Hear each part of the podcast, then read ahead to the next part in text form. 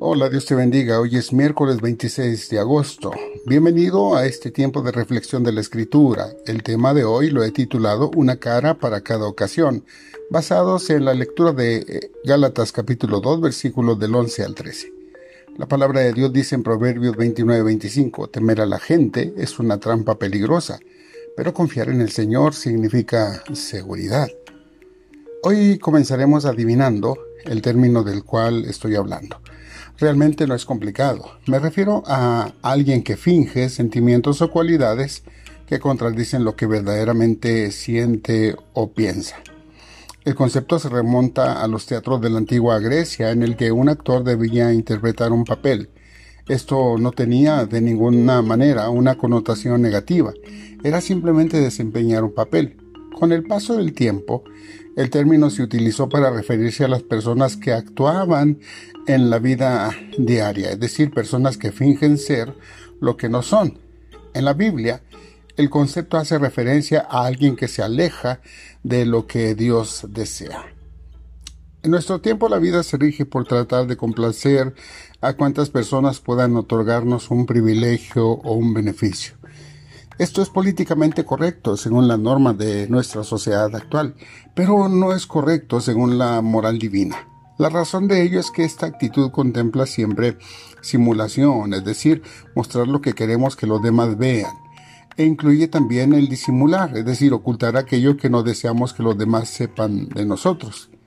Me supongo que adivinaste que el término al cual me estoy refiriendo es el de hipocresía.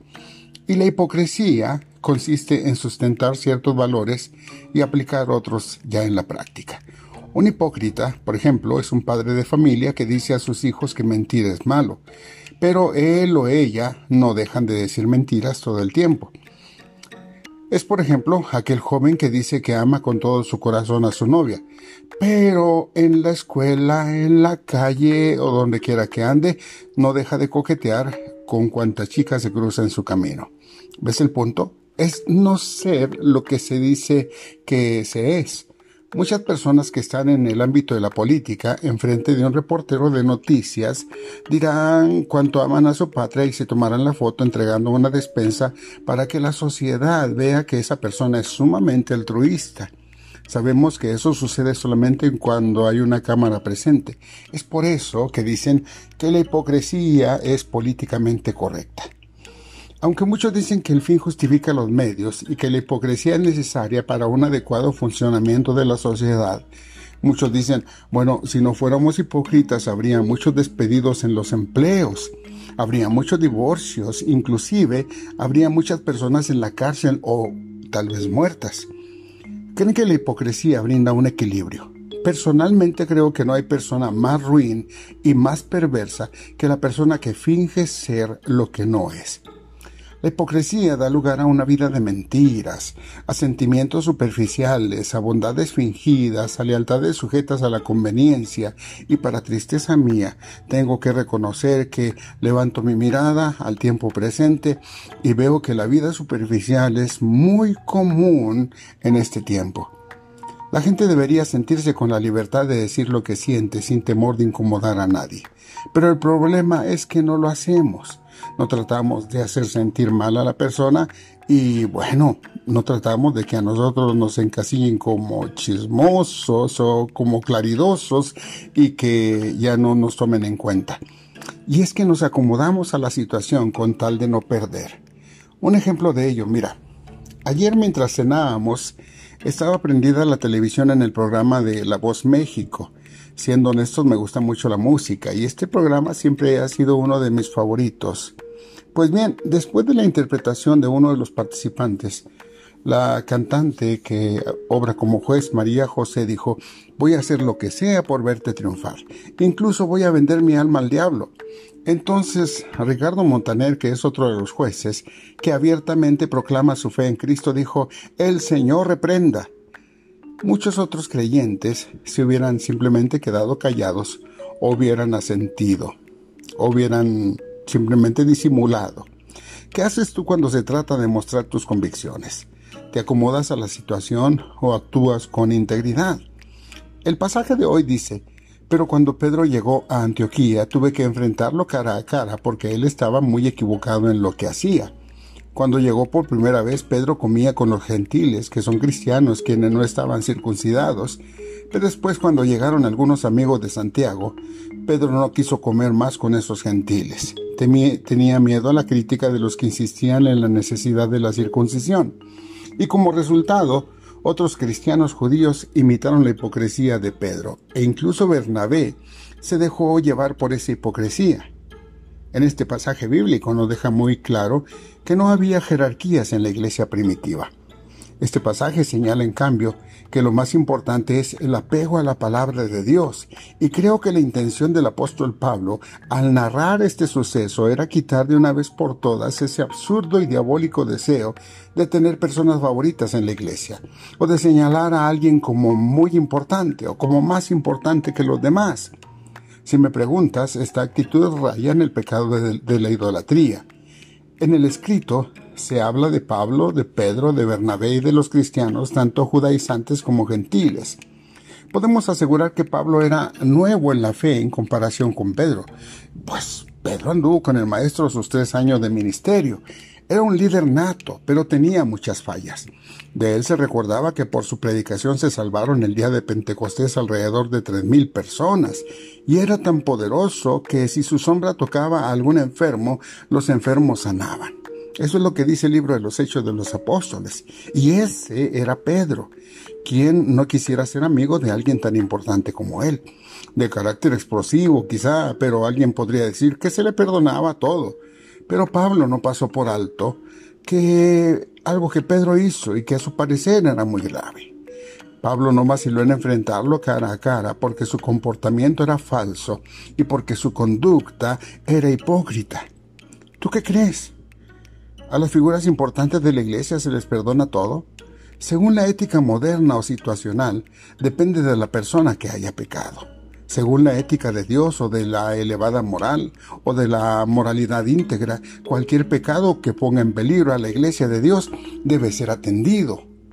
Desde el Antiguo Testamento, los líderes del el pueblo de Israel y luego en el Nuevo los líderes de la Iglesia tienen la responsabilidad de vivir en, en integridad. De lo contrario, deben ser reprendidos y según Tito 1.13, deben ser reprendidos con severidad. Muchos no lo aceptan porque se creen intocables, que su palabra es la última autoridad, y esto es completamente falso.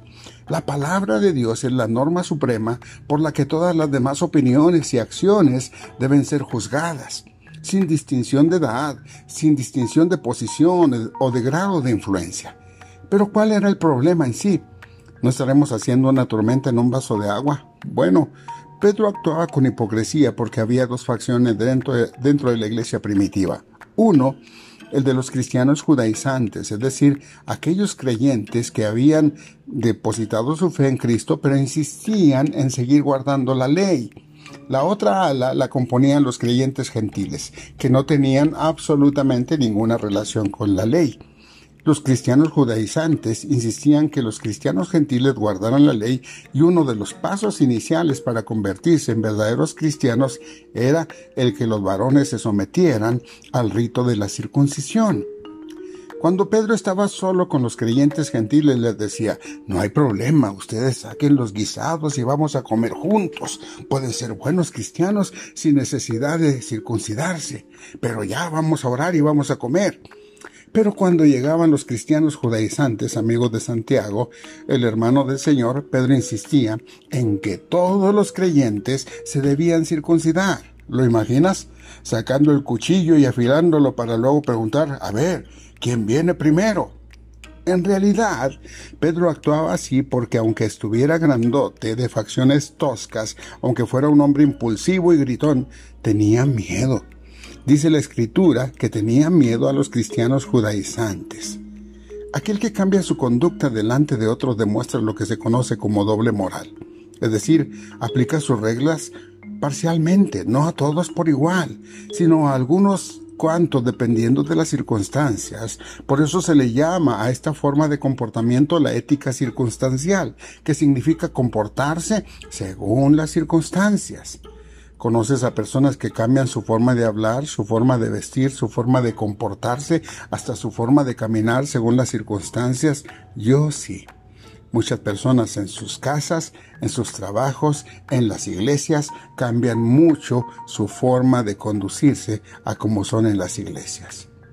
Cuando tememos más a Dios que a la opinión o al favor de los hombres, tenemos libertad. ¿Cuál era el problema con la forma de actuar de Pedro? Que podría confundir y pervertir a otros. Bernabé, ese gran hombre de Dios, cayó en la hipocresía. Muchos creyentes cayeron en la hipocresía y hasta hoy muchos han caído en la hipocresía por el mal ejemplo de quienes actúan de esa manera. Lo que pasó en Antioquía no fue algo tan simple como decir, bueno, ya pasó, vamos a olvidarlo. En la reunión del concilio en Jerusalén, Pedro había preguntado lo siguiente, porque ahora desafían a Dios al poner cargas sobre los creyentes gentiles con un yogo que ni nosotros ni nuestros antepasados pudimos llevar. Él vio personalmente cómo Dios puso su sello de aprobación sobre los gentiles que se habían convertido, sin practicar las obras de la ley, sino simplemente por su fe en Cristo. Pablo se dio cuenta de que Pedro había contradicho su propia confesión de la salvación solamente por quedar bien con otros. Su necesidad legalista de cumplir con la ley de separación entre los judíos y los gentiles daba la impresión de que Cristo le había dejado bajo el pecado y todavía faltaba redención a los creyentes gentiles por medio de guardar la ley y someterse a los ritos que la misma contemplaba. El Señor nos dice algo desafiante ahora mismo. ¿Busco ahora el favor de los hombres o el favor de Dios? ¿O me esfuerzo por agradar a los hombres? Si yo todavía estaría tratando de agradar a los hombres, no sería siervo de Cristo. Después de confrontar con valentía a Pedro, el asunto se resolvió, y Pedro continuó sirviendo al Señor en la unidad del Espíritu que Él desea que tengamos. ¿Qué en cuanto a ti? ¿Cambias según las circunstancias?